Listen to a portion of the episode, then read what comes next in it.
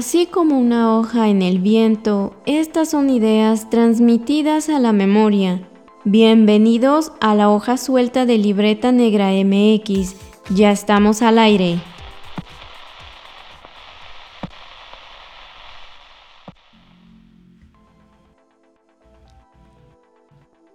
¿Qué tal comunidad? Pues bienvenidos a esta primera transmisión de la hoja suelta. Nosotros estamos pues muy emocionados de estar eh, como estrenando este espacio de nuestro, lo que era, o lo que, bueno, lo que es nuestro podcast.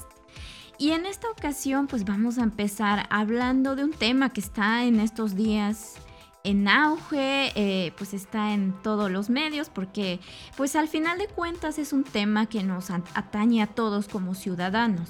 Entonces e, es un tema que queremos hoy eh, compartir, reflexionar, eh, responder nuestras propias dudas. y pues les agradecemos a quienes nos están acompañando. Yo soy Wendy Osorio y Omar Espinosa les saludan desde este espacio virtual, ya totalmente en vivo. Eh, muchísimo gusto verlos por acá. Ya vimos que tenemos ya algunos que nos están viendo y pues ojalá nos puedan comentar también sus puntos de vista. De esto se trata. Y pues, eh, pues nada, vamos a comenzar. Eh, tenemos una jornada bastante amplia ya con esta situación de las noticias de la semana y pues un gran cierre que tiene que ver con pues este evento del domingo de estas elecciones. Pero lo más importante de todo es comentar un poco pues qué es lo que se está disputando en sentido del sector cultura. ¿no? Porque muchas veces podemos hablar de las propuestas de todos los candidatos y eh, mayormente pues se hablan de, cosas de interés social pero pareciera que muchas veces la cultura de repente se queda un poco de lado. Entonces vamos a comentarlo de esa manera. Y bueno, por ahí pues también eh, pues pónganos su punto de vista. Evidentemente sabemos que hay muchos distritos en, juego. Hay eh, las alcaldías de la Ciudad de México, gubernaturas de los estados y pues cada uno tiene sus propias plataformas, sus propias propuestas, pero vamos a comentar un poco de lo que se ha eh, de lo que dicho en estas elecciones a manera muy general, no vamos a ir de, ahora sí que uno por uno, pero quizá eh, esto tenga, tenga importancia por la manera en que podemos darnos cuenta qué están pensando cuando se habla de cultura y qué propuestas se están dando. Y finalmente, bueno, pues, eh, pues nuevamente les agradecemos que estén aquí y pues nos arrancamos.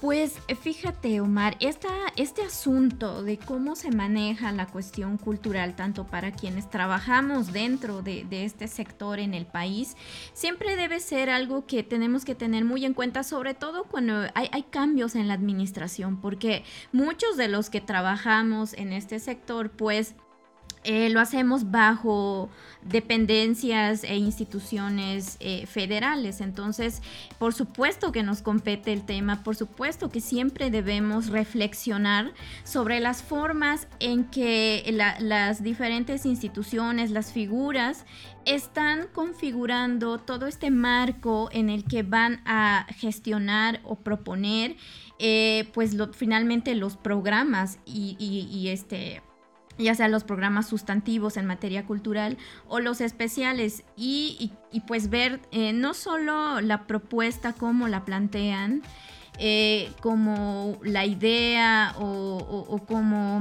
estas buenas intenciones, ¿no? A veces, sino más bien ir sobre la cuestión de cómo se va a llevar a cabo, porque este, sin eh, hablar específicamente de, un periodo eh, en la administración pública, vemos que ah, tenemos como varias líneas en común. Algunas no son muy positivas, ¿no? El tema de los presupuestos, la, descentralización, el tema también de la inclusión de, estos sectores para quienes a veces se diseñan los programas, pero finalmente existe como esta, esta desvinculación con las propias comunidades que crean y viven precisamente la cultura, ¿no? Sí, tenemos que entender que justamente la cultura es un sistema muy complejo y bastante completo Es decir, es algo que siempre va a estar presente en un grupo social y pues va a determinar ciertas características.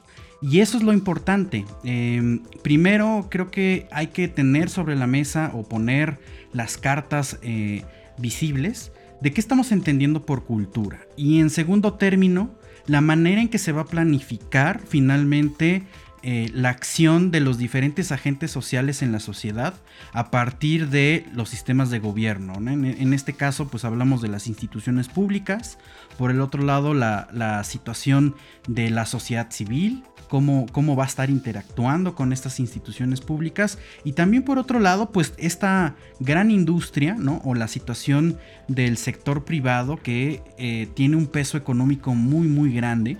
Entonces, eso es lo importante, porque normalmente las legislaciones, los... Eh, ahora sí que los diputados, senadores y legisladores y bueno, en, cierta medida también los gobernantes, pues están apuntando efectivamente cómo se va a concebir este término y todas las acciones culturales y por el otro lado, pues la manera en que se va a planificar el accionar y la ejecución de todas estas acciones. Entonces, bueno, a mí me gustaría comenzar en primer término por eh, comentar una noticia que salió justamente esta semana.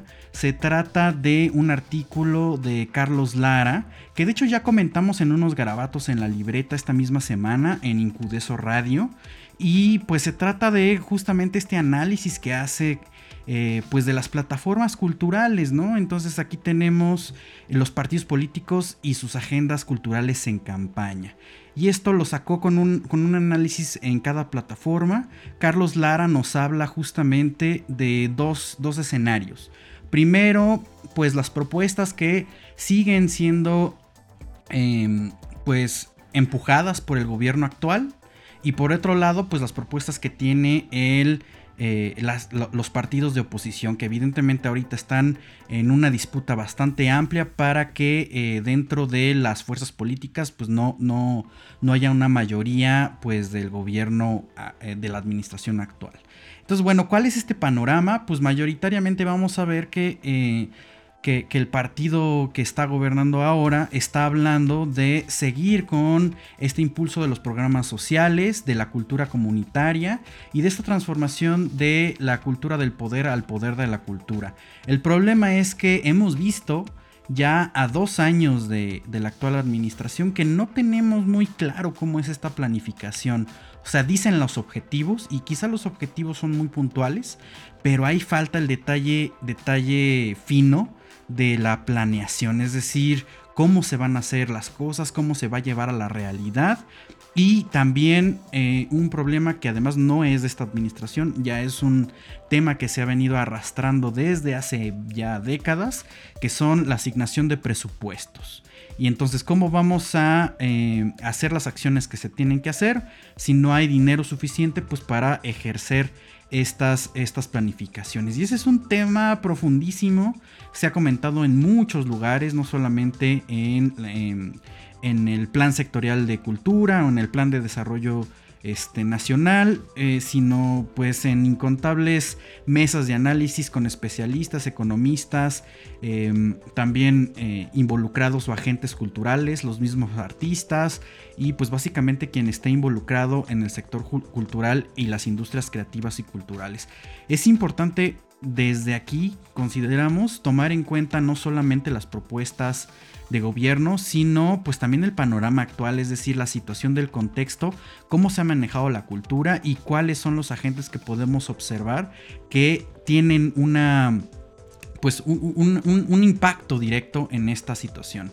Entonces bueno, por ahí este por ejemplo, nuestros, nuestros amigos de Culturatría, un proyecto de, que mide justamente los índices de economía cultural, pues nos han platicado un poco pues, de que efectivamente hay ciertos problemas, pero hay una tendencia que ya viene desde hace años. Entonces hay que tomar en cuenta eso porque pues los, los, los grupos económicos no solamente vienen de gobierno, entonces hay que poner mucha atención porque el mayor gasto cultural que se tiene registrado en México viene de los productos audiovisuales.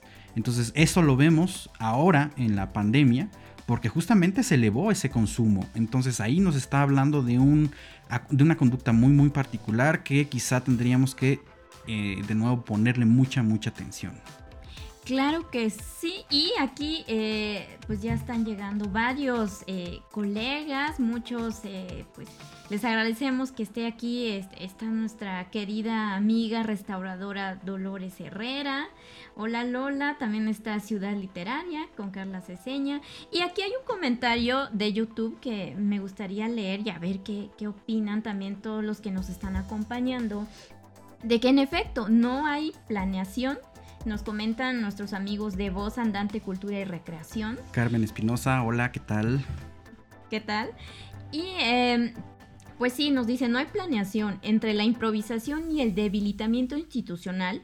Lo que se ve es el desmembramiento de la agenda cultural. Sí, la realidad es esta.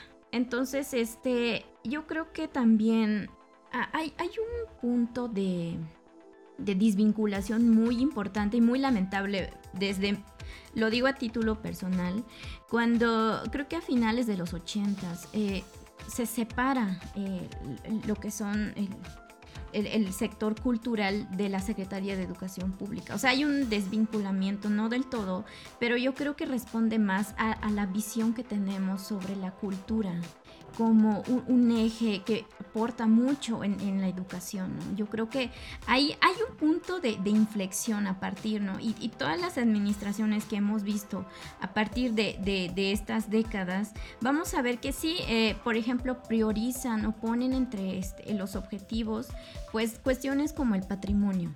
Pero no tenemos, no, todavía no, creo que no logramos como ver de manera concreta cómo se van a manejar, sí, el tema de los presupuestos y también ya cuestiones muy eh, eh, como delicadas, pero muy necesarias de abordar, la cuestión de, las condiciones laborales de los agentes que están en estos sectores, ¿no? Eh, es algo que a la fecha sigue también muy inestable, lo, lo hemos visto mucho en, en, las manifestaciones que luego hacen las personas en, que, que, están involucradas y que resultan afectadas, ¿no? Entonces, a ver, pero ¿qué opinan? Este, pues aquí.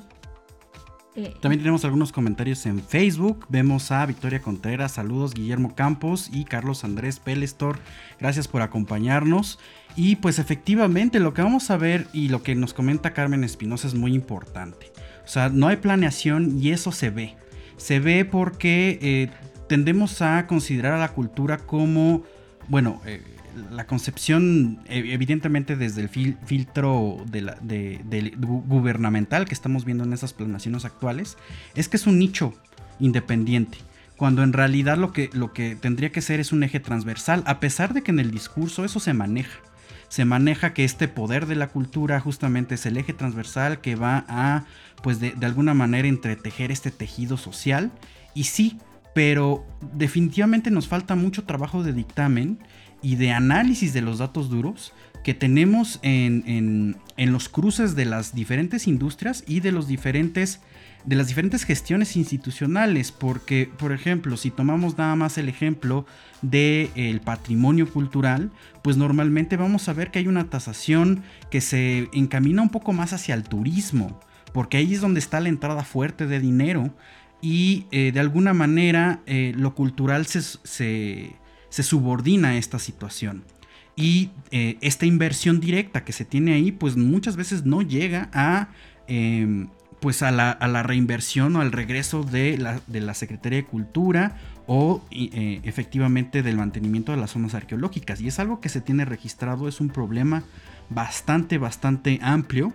Pero vamos, vamos un poco con, con los detalles porque Carlos Lara nos pinta justamente un un buen panorama respecto a este a estos estos este estas planeaciones no entonces bueno ya comentamos una situación de del, del, partido gobernante. Vamos a hablar un poco de que finalmente en el discurso se habla de niveles de bienestar y de difundir la diversidad cultural y demás por medio de una descentralización de las culturas, ¿no? Y eh, se habla, y el, proyecto insignia eh, va a ser evidentemente la, el programa de cultura eh, comunitaria, pero al mismo tiempo también tenemos esta situación del proyecto Chapultepec que de alguna manera también centraliza los recursos y las acciones en un mismo punto que todos conocemos, la Ciudad de México y un área específica de la ciudad. Entonces ahí tenemos una situación que no empata con el discurso y las acciones. Por otro lado, pues varios, varios otros proyectos que, eh, que vamos a ver a partir de estas alianzas de partidos que está justamente haciendo contrapeso a Morena y pues se habla un poco de eh, pues de recuperar los, eh, los presupuestos federales, de recuperar incluso los fideicomisos que se cerraron en este gobierno, hablar un tanto de la interculturalidad y pues eh, términos como la economía naranja, pero realmente tampoco hay una propuesta que vaya a fondo porque normalmente cuando observamos a los candidatos, y eso yo lo vi directamente en mi alcaldía, cuando se habla de, cultura y del área cultural, se habla mucho más de infraestructura, es decir, mejorar el espacio físico pero no tanto de la situación, por ejemplo, de la, precarización laboral, que es justamente lo que nos estaba comentando Wendy hace un momento. Lo cual es bastante preocupante porque pues em, podemos tener las mejores instalaciones del mundo, pero si la gente, el agente social que se dedica y está ahí metido, pues no tiene las condiciones para cumplir y ser muy eficiente en su trabajo, pues ahí tenemos un, problema muy muy grande. Entonces bueno, ahí de nuevo el talón de Aquiles del sector cultural es la planeación y la interrelación de todos estos sectores y este, esferas de, influencia con otras industrias y con otros intereses que definitivamente tendremos que, platicar, sentar en la mesa y ver porque existen los mecanismos de, de, relación, pero me parece que, y de nuevo lo digo de manera personal, me parece que no, no son explotados como se debería. Claro, y también hay un tema eh, a, propósito de que está muy vinculado con esto oh, que mencionas de la precarización de los agentes que trabajan en este sector. Eh, una de las estrategias que no es exclusiva de esta administración ha sido como el fortalecimiento o consolidación de, la cuestión educativa eh, o de profesionalización del sector cultural. se habla en términos, pues sí, de brindar capacitación pues a todos los que producen, a los que están involucrados en, la, producción de bienes y servicios culturales y pues también el fortalecimiento ¿no? este, institucional de las escuelas y, de, la profesionalización en cuanto a investigación. Ya existen, existen existimos muchos eh, agentes que trabajamos eh, a, veces más con, con el presupuesto federal, pero... Eh, han sido varios años en que estas cuestiones de la precarización, de también las condiciones eh, pues de los salarios, de, y de otras prestaciones que establecen en, la ley federal de trabajo, pues no se están cumpliendo. Entonces, está muy bien la iniciativa de fortalecer este aspecto, ¿no? De la profesionalización. Pero ¿qué haces con todos aquellos que ya, ya, ya están formados, ya están eh, produciendo pero que no acceden a, estos derechos laborales, ¿no? Y también quería compartirles una información muy eh, pertinente de nuestros amigos de Cultura Tría que nos comentan que en la cuenta satélite de la cultura de México se puede ver que hubo un descenso importante del sector público en gasto e inversión. Sin embargo, el gobierno federal y estatal sigue financiando prácticamente el 10% de todos los recursos en México dedicados a la cultura. Sí, efectivamente, Culturatilla siempre tiene esos datos a la mano eh, porque ellos se han dedicado ya varios años a eh, hacer eh, el análisis de los indicadores cada año de la cuenta satélite de el INEGI, que justamente mide todos los campos de gasto e inversión y también de este, bueno, sí, tanto eh, costos de inversión y regreso de la cultura y sus actividades asociadas. Entonces, bueno, también síganlos, están en Facebook y, en Twitter. Siempre están publicando estos datos muy, muy importantes porque hace falta justamente ver esta, esta situación con el dato duro y ver cómo se puede manejar ese, ese, ese barco. O sea, em, entre otras propuestas de, estas plataformas políticas que se van a presentar o que, que están en disputa el próximo domingo, eh, de nuevo, la alianza del el PAN, PRD y PRI, pues también hablan de esta relación con la educación y proponen, por ejemplo, pues que se, que se den eh, materias obligatorias de artes, talleres culturales y, culturales, ¿no? Eh, eh, y, sí, es, es, importante ver la relación con educación, porque finalmente durante la gestión del, sexenio pasado, pues es cuando se termina esta relación directa entre cultura y educación, finalmente creándose una Secretaría de Cultura totalmente nueva y con, un, con una estructura independiente. Pero hay que considerar que pues finalmente hay una relación directa. Y respecto a esta situación de, ver las curvas y las gráficas económicas, pues siempre se ha comentado esta propuesta famosísima de invertir el 1% del Producto Interno Bruto en, em, en cultura, pero realmente nunca se ha visto que sea de esa manera y pues se menciona que se puede eh, devolver esa, esa inversión hasta en 7%, ¿no? De la economía general. Y sí, probablemente suceda de esa manera, pero lo que hemos visto en las tendencias actuales, y no, solamente hablo de este gobierno, sino fácilmente los últimos tres, es ir recortando los presupuestos de cultura, tanto ya sea en la extinta Conaculta y en los institutos que se dedican a las actividades culturales particulares de patrimonio y artístico, que es el INA y el INBA. Entonces lo que hemos visto es eso, ¿no? hay una reducción de presupuestos y eso también impacta finalmente en las formas de contratación porque, eh, y en palabras del director de, Lina, pues se tienen que generar nuevos esquemas eh, de, contratos que de alguna manera han sido improvisados y pues finalmente no, no, no tienen el reconocimiento ni las prestaciones que se deberían ofrecer respecto a, este, pues a las condiciones adecuadas de trabajo. Por acá, justamente en esa misma línea, Carmen Espinosa de Voz Andante nos dice que pareciera que la precarización laboral no se va a detener. Hasta donde puede verse, este, no solo es falta de planeación, es parte del proceso de desvinculación del Estado de sus responsabilidades sociales. Eso es muy importante porque, de, hecho, ya lo hemos comentado aquí en algunos capítulos de la hoja suelta y también en los espacios de Twitter que estamos haciendo de manera semanal con otros proyectos. Váyanos a visitar por ahí, tenemos micrófono abierto. Eh, lo que vemos es que finalmente eh, cuando una institución pública se, eh, tiene actividades muy puntuales y están siendo financiadas directamente desde recursos públicos, pues hay ahí una responsabilidad que debemos de considerar, ¿no? De esta, de esta amplitud social, educativa y cultural. Es decir, finalmente existen esas estructuras para, eh, para acotar pues ciertas, ciertos intereses que le competen a todo mundo, no solamente a quien esté en el cargo. Y ese es uno de los mensajes que queremos dejar en este, en este podcast el día de hoy, porque em, pues no olvidemos que finalmente el evento de las elecciones es un día, Vamos a votar el domingo, se seleccionan este, los puestos, las legislaciones, los gobernantes y demás y eso está perfecto, pero en nuestro ejercicio cívico tendríamos que seguir revisando y evaluando el trabajo de, estas personas que quedan ante estas instituciones, ante estos puestos de, eh, de, elección popular, porque realmente es más importante lo que van a hacer ya en el puesto.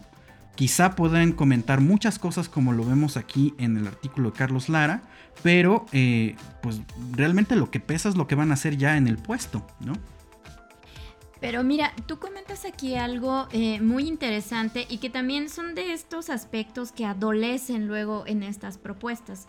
Eh, no hay como estos mecanismos de seguimiento precisamente para ver si la propuesta eh, es factible y ya que se ejecute si realmente está funcionando y al final de cuentas, pues también está esta cuestión de, que se utilizaron recursos, ¿no? Que se destinaron recursos para X programa. Y pues eh, la verdad es que yo desconozco si hay como esta plataforma donde podemos acceder a, este, a esta información, donde nos den los resultados de las evaluaciones o de los seguimientos que se le den a estos programas.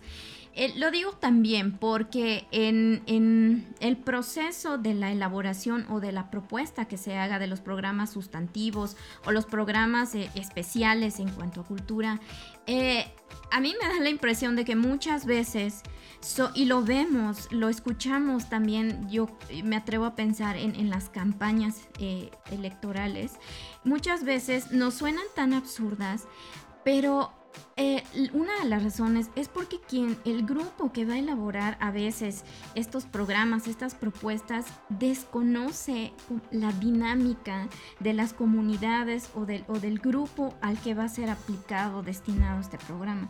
Yo pienso que ahí sí tenemos una laguna que impide también que, esto funcione. Entonces, eh, también eh, existen muchos sesgos en, en los discursos que se dan luego de, pareciera que, que por ejemplo, actualmente, ¿no? Eh, este, eh, uno de los objetivos es cómo romper estas desigualdades que se dan en cuanto al, desarrollo cultural y al acceso a los bienes y servicios culturales pero en el discurso da la impresión de que es exclusivamente destinado a aquellos sectores que están más rezagados y pues que son eh, viven en un contexto y una situación de violencia. Y está bien pero en el discurso parece que, primero estos y nada más estos no pero eh, ya en, esto que comentaba me voy a ir más atrás de la descentralización pues también eh, resulta contradictorio porque también mencionaba, ¿no? Del presupuesto.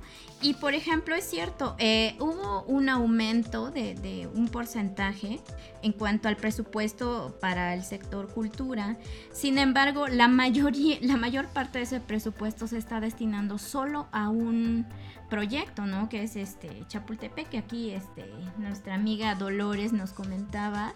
Y sí, o sea, resulta contradictorio e insisto, eh, pues seguimos viendo eh, como que lo, el mismo proceso, ¿no? Como que falta, falta algo ahí eh, y yo creo que también es esta falta de vinculación tanto de, de nosotros como especialistas, de, de, de entrarle a estos temas, ¿no? Finalmente.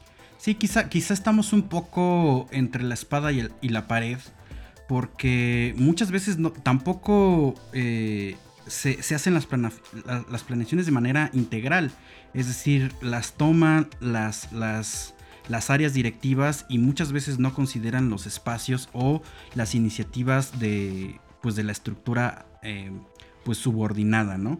Eh, y, yo me doy cuenta de manera particular de esta situación cuando veo en campaña justamente eh, el discurso de estas propuestas. Normalmente se habla de, eh, bueno, de hecho, aprovechando y, retomando algunos puntos de los que menciona Carlos Lara en su artículo, Solo hay eh, dos, plataformas políticas que mencionan la situación de reformar y garantizar los derechos laborales y de seguridad para, para, los, para todo el personal de sector cultura. Y es Movimiento Ciudadano y un poco de rebote el PRD. Son los únicos dos partidos que mencionan en sus propuestas eh, la situación de tratar con la precarización laboral del sector. Sin embargo, eh, yo me doy cuenta que efectivamente, como dice Wendy, no están muy presentes, no tienen muy presente cómo se compone este, este sector. Porque normalmente se habla de artistas y creadores. Y definitivamente son, un, son agentes importantísimos dentro del sector cultural. Pero el sector cultural no solamente son artistas y creadores, también hay investigadores, hay este, gestores, hay eh, toda una línea de profesionistas asociadas desde fotógrafos hasta arquitectos y, demás, eh, restauradores, bueno, la propia arqueología, antropología y demás. Entonces, eh, ahí tenemos una, esta, esta, ruptura, ¿no? de realmente quien está eh, propugnando estas propuestas pues, muchas veces no conoce tanto la situación del sector y cómo está compuesto.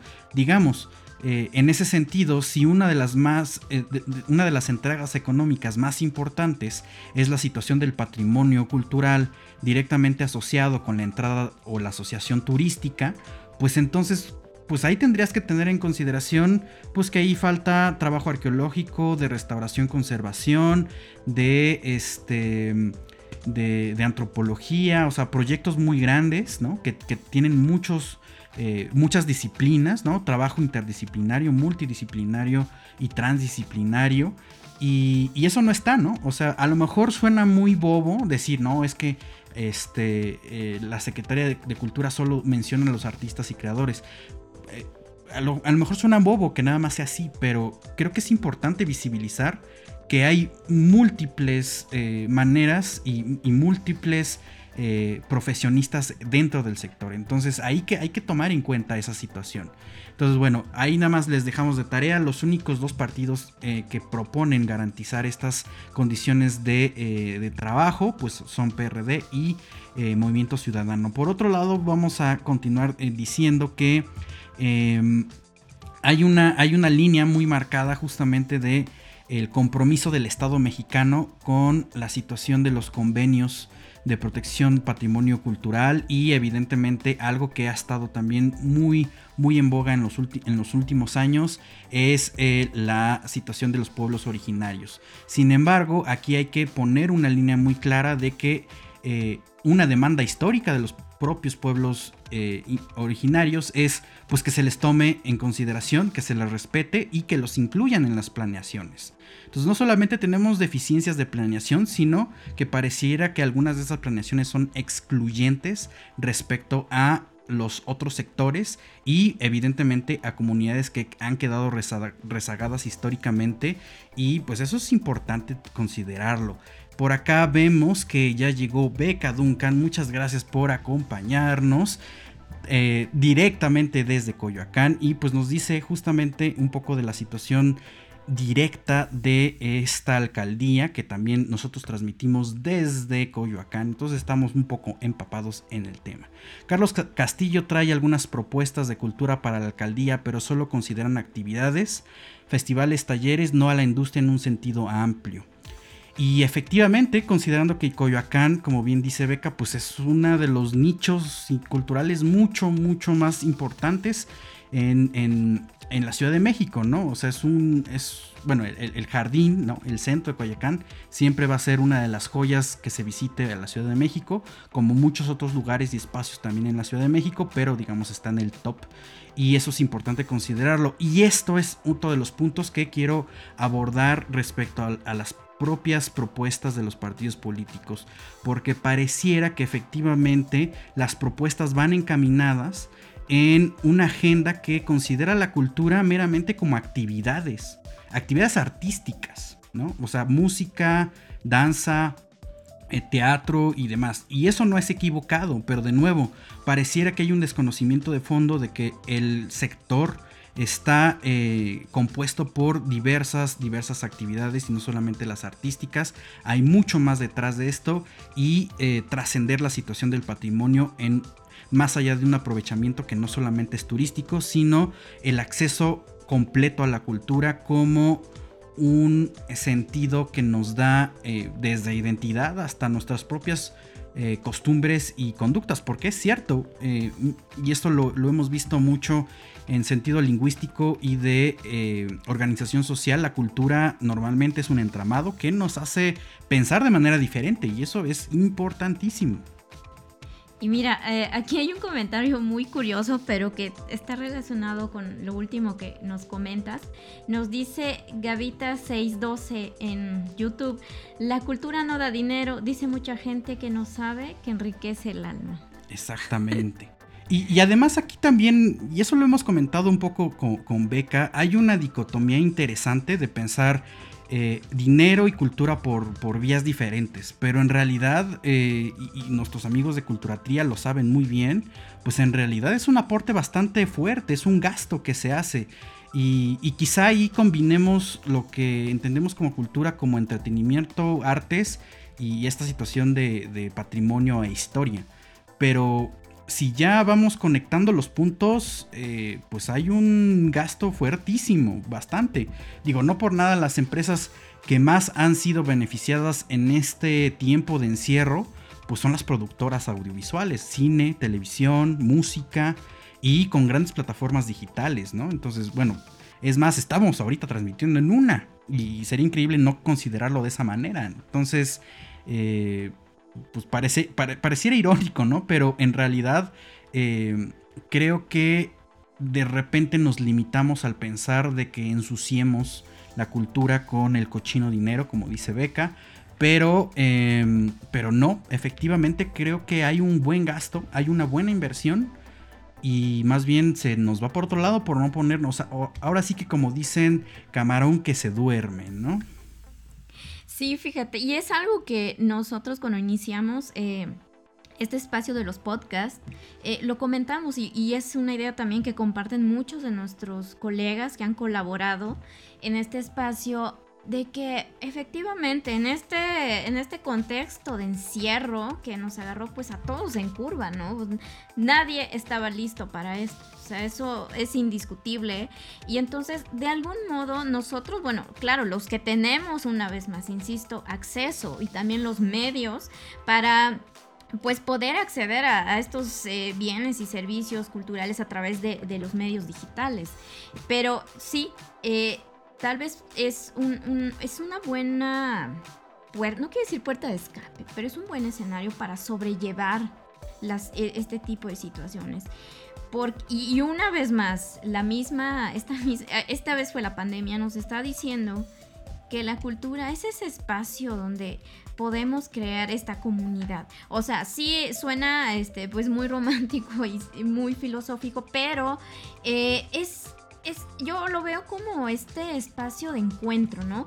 Donde a través de la, de la producción, del trabajo de otras personas, nosotros podemos entrar en contacto con esa, esa persona, ¿no? A través de, sus diferentes eh, producciones pues, artísticas o incluso eh, en el área de la investigación. Y, es entonces cuando vamos formando, ¿no? Es, esta comunidad que mencionamos en, todo el tiempo en todos nuestros espacios pero yo creo que es, es de ambos lados, o sea, tanto para quienes tenemos que trabajar eh, eh, dentro de, del, con presupuesto público, pues también no hacer visible la, importancia que tiene nuestro trabajo, nuestra profesión y también eh, pues voltear a mirar en cuanto a, la iniciativa privada.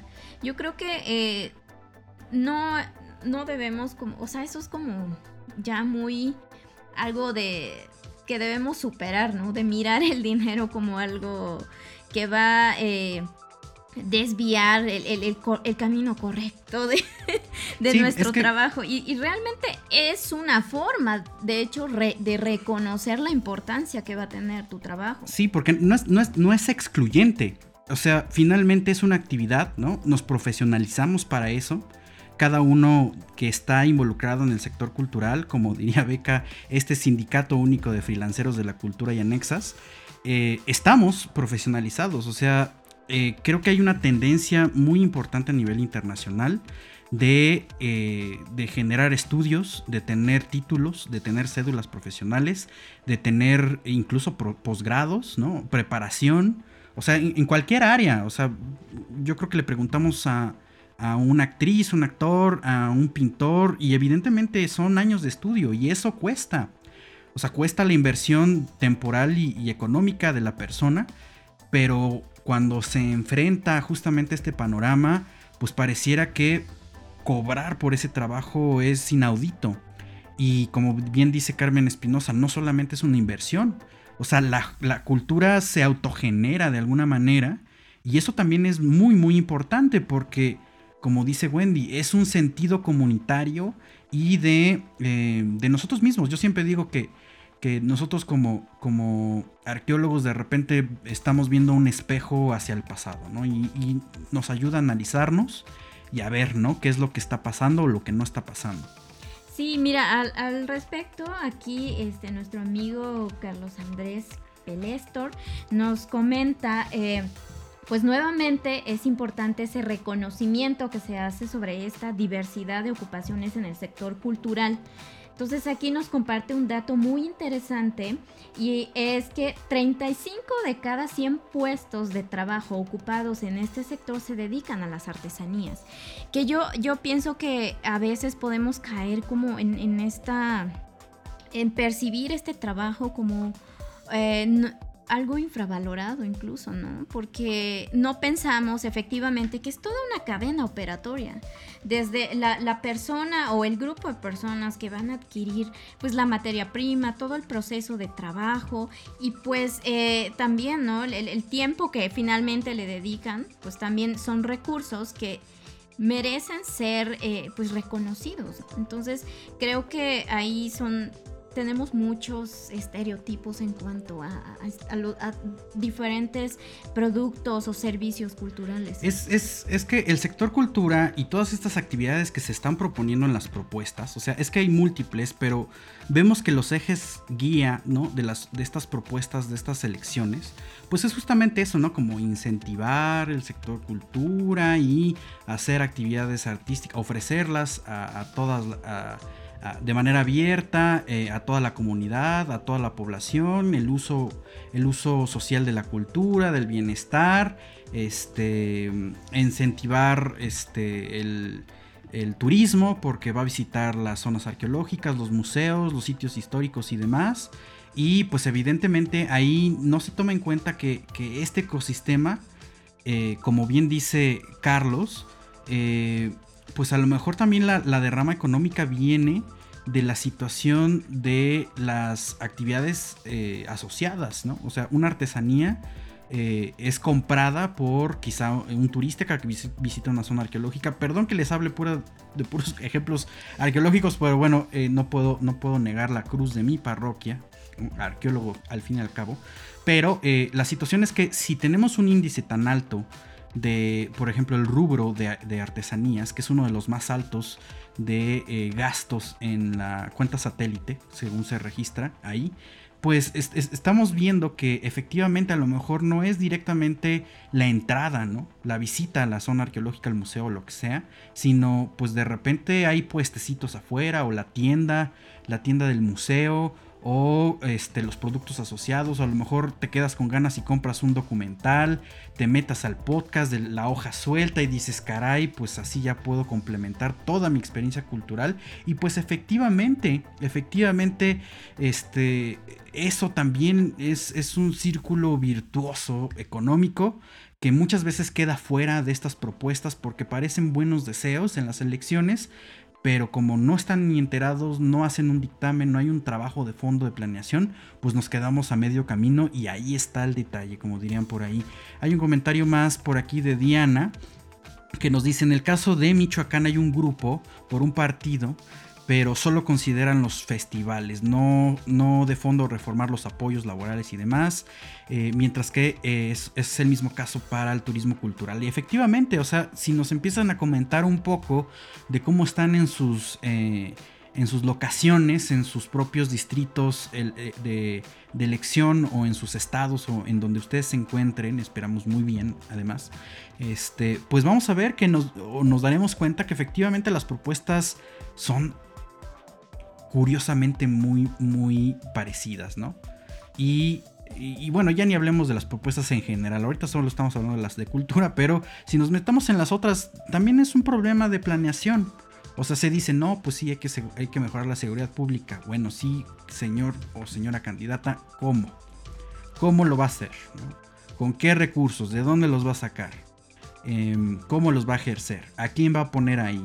Porque no solamente, también tendríamos que pensar que en las elecciones no estamos votando nada más a la cara que está en el póster que nos lleva, que nos llenan las calles, ¿no? Así con la horrible, horrible basura electoral, sino quizá tendríamos que, focalizar nuestra atención a que es más importante el trabajo en equipo, o sea, a quién está eh, llevando a los puestos estos candidatos cuando lleguen a los puestos. Porque efectivamente, eh, eh, si, si hay un gobernador, pues ese gobernador va a llevar un equipo de trabajo y va a poner a alguien en la Secretaría de Cultura o de Turismo o asociado.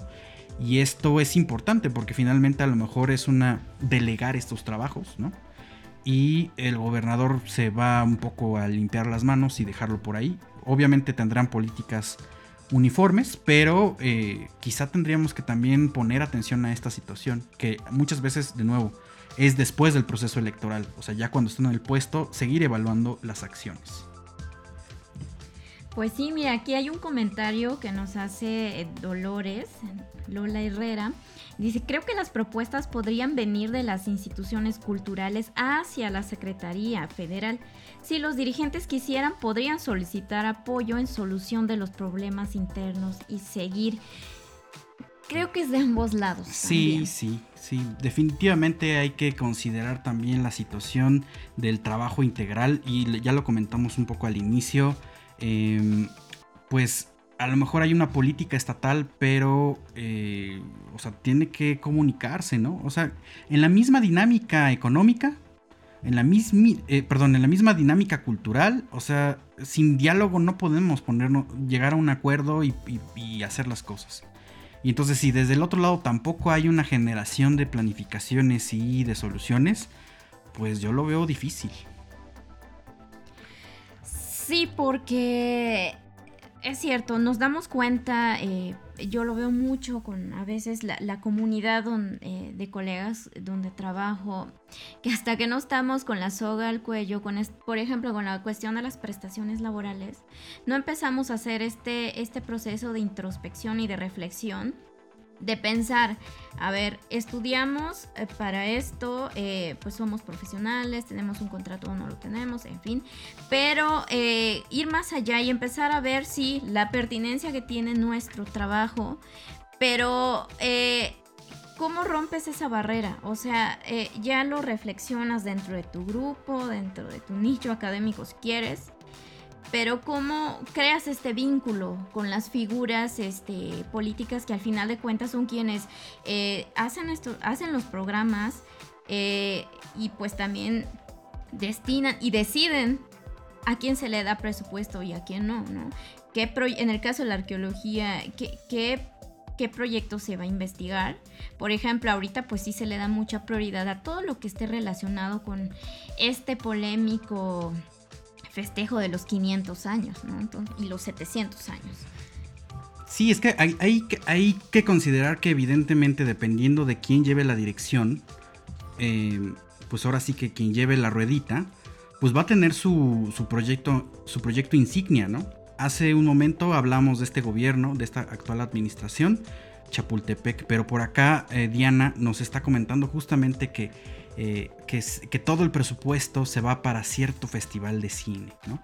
Y entonces eso, eso lo vamos a ver, o sea, hay, hay proyectos que evidentemente siempre van a tener financiamiento, incluso se les va a invertir más, se les va a poner más este, importancia, más peso, y eso de alguna manera también impacta los otros, eh, los otros proyectos o los otros, eh, las otras iniciativas porque se quedan un poco abandonadas, ¿no? Entonces ahí es un poco el dilema de eh, meterle más dinero a esto que ya es muy conocido, que es como una joya. Eh, o, intentar también este, trabajar contra la estructura. Y parece que eso es un problema que se va de las manos de quien llegue. O sea, es que es la situación en la que estamos actualmente. O sea, tenemos eh, proyectos insignias, ¿no? Muy grandes, megaproyectos. Y de repente lo demás se queda como un poco ahí en stand-by a ver qué sucede. Entonces, pues bueno, sí. Y, bueno, eso lo vamos a ver porque efectivamente los festivales, ferias y demás, eh, pues sí son importantes, pero también involucran un, gasto bastante fuerte. Y bueno, ahí sí no sé los datos, quizá lo, podríamos checar, este... Pero, pero, ¿qué tal esta, esta recuperación económica? Y bueno, también hablando un, poco de esta situación de los datos, ah, hay un punto que se me pasó comentar hace, hace un momento respecto a cómo generar esta comunidad. Es decir, no estamos acostumbrados a trabajar en equipo y mucho menos hacer estas planificaciones de nuevas legislaciones o de gestiones particulares en el sector.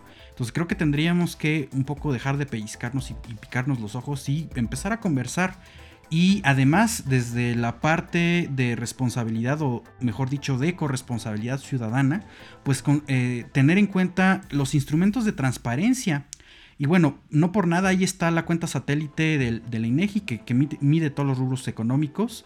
Y pues bueno, eh, eh, básicamente toda la, instancia de transparencia en el gobierno. Es decir, se pueden pedir esos datos para eh, analizarlos y generar mejores soluciones. Entonces no hay que dejar de lado eso, ¿no?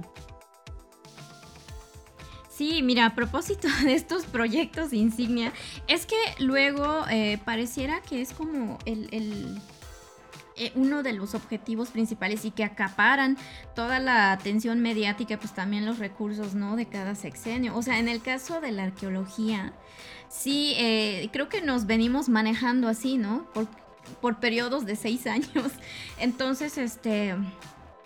Pues aquí Dolores nos comenta, claro, es, es que no, ¿Es malo que existan proyectos insignia? Pues no, definitivamente no. Ferias y festivales, la cuestión es que, es que exista un norte y unión del gremio cultural.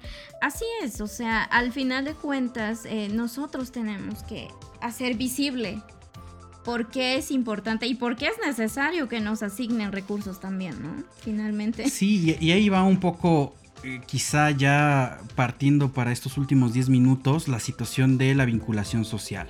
Es decir, eh, se comenta mucho que la cultura no, no tiene este peso económico, aunque en realidad los datos hablan de otra cosa totalmente distinta. Y también la, eh, pues de que realmente cuál sería la utilidad de la cultura, ¿no?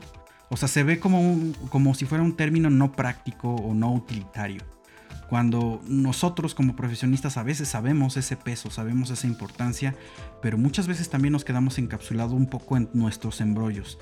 Digo, por un lado sí tenemos muy complicado, por ejemplo, las oportunidades laborales y demás, los problemas institucionales, y por otro, bueno, pues evidentemente eh, esta situación de el diálogo con la sociedad abierta y quizá captar interés de, pues, de quien tiene el dinero, la iniciativa privada. Entonces ahí eh, creo que tendríamos que poner o hacer un frente común respecto a esta utilidad, o sea, ver los datos, ver que si hay un peso económico, si hay una utilidad social, de que las actividades eh, culturales, artísticas, eh, creativas, pues en realidad es lo que nos mueve, ¿no? Es un motor social y que nos da nuevamente desde la historia común una identidad, em, pues otra vez, hasta la forma en que pensamos tiene que ver con la cultura, porque es una estructura, es, una, estructura marcada por un sistema mucho más grande que eh, pues básicamente nos habla de... Eh, pues de nuestra propia formación como seres humanos. Entonces, eso lo tenemos muy presente quizá porque tenemos años estudiando desde diferentes perspectivas, pero si no ponemos en el centro eso y nos empezamos a comunicar para sacar y poner en, visibilidad estos puntos, pues nos vamos a quedar eh, platicando aquí eh, pues dos horas más y no llegará nada, ¿no? Sí, fíjate, eh, hay que entrarle al tema de las políticas culturales. Finalmente, ya al principio mencionamos, ¿no? ¿Por qué si nos compete, no solo como ciudadanos, eh, y al respecto, eh, ahí hay muy buenos análisis que hace eh, Eduardo Novo y también Eduardo Cruz Vázquez, ¿no? Sobre esta cuestión de las políticas culturales en las agendas gubernamentales. Y también todo esto que mencionas, digo lamentablemente porque yo conozco más el trabajo de este analista en cuanto a la, economía creativa, que es el término que, le asigna más a, todos eh, este cúmulo de actividades que provienen del sector cultural, pero que finalmente sí tienen repercusión en cuanto a la economía del país. Sin embargo, creo que tenemos que entrarle mucho más al tema. Y pues sí, este, como tú dices, podemos estar aquí dos horas reflexionando, discutiendo, este, eh, pues ahí eh, enunciando nuestros descontentos, pero yo creo que este es un buen inicio también, ¿no? También es, por eso yo decía, tenemos que entrarle, porque finalmente eh, sí nos afecta. La, forma en que van a decidir qué programas sí proceden, cuáles no y a quién se les va a facilitar el recurso o no pues tiene que ver también con esta falta de visibilización, ¿no? Entonces, eh, pues aquí yo no me queda más que agradecer a todos los que nos acompañaron y pues que no sea la última vez, porque este tema, eh, como menciona, se mencionó hace un momento, eh, requiere que le demos seguimiento.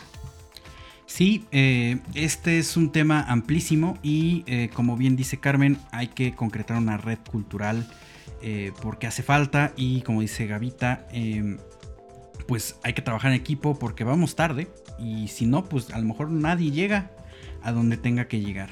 Entonces, bueno, les agradecemos muchísimo, muchísimo que estén aquí. Ya vimos que Vladimira Palma también nos estuvo acompañando en la transmisión.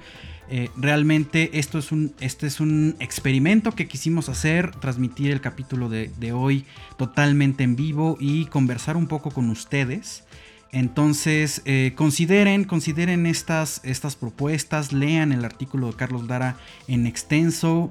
Eh, pues ahora sí que eh, conectémonos, comentemos y pues dejen ahí una pregunta o, comentario para comparar, comparar estas propuestas de los diversos partidos. Ya ni siquiera hablo de las figuras eh, de, candidaturas, sino de las plataformas en general, porque finalmente también eso es importante, considerar y, mejorar esta, esta, esta, actividad cívica que tenemos en nuestras manos. Eh, y pues dialogando, ¿no? Conversando, eh, comparando las propuestas y demás, es como lo vamos a lograr. Entonces, bueno, este es un, este es un ejercicio, quizá sigamos transmitiendo en vivo. todavía estamos haciendo algunos ajustes técnicos para, eh, pues para mejorar las transmisiones.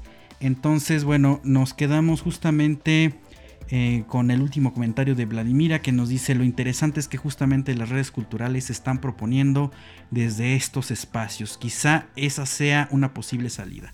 Trabajo en equipo y ese es el último mensaje que les queremos dar porque Libreta Negra MX se quiere convertir en una plataforma pues donde estemos muchas voces, voces plurales y pues que platiquemos de esto, ¿no? Entonces, eh, de nuevo, muchísimas gracias, vamos a estar viendo, eh, a, lo mejor podemos iniciar una transmisión en vivo eh, al mes, pero cada semana hemos estado en los espacios de Twitter con diferentes figuras famosísimas del medio como Beca, como este, Ciudad Literaria, Ecos Patrimoniales, Cultura Tría, Interruptus Radio. Entonces, bueno, únanse, vamos a platicar. Este martes tenemos un espacio ya preparado.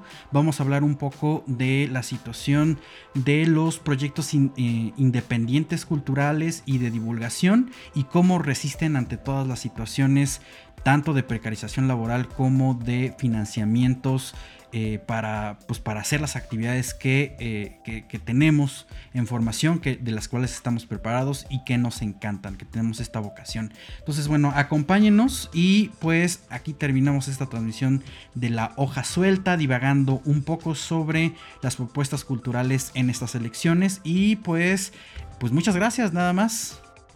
Así es, pues mira, el espacio que vamos a tener el siguiente martes, pues es una prueba de que todo esto es, está vinculado y no debemos soltarlo. Entonces, pues muchas gracias a todos. Espero que se encuentren bien donde quiera que estén. Aquí en la Ciudad de México estamos en semáforo verde, pero pues hay que seguir cuidándonos. Entonces, pues sigamos haciendo comunidad. Adiós. Nos vemos.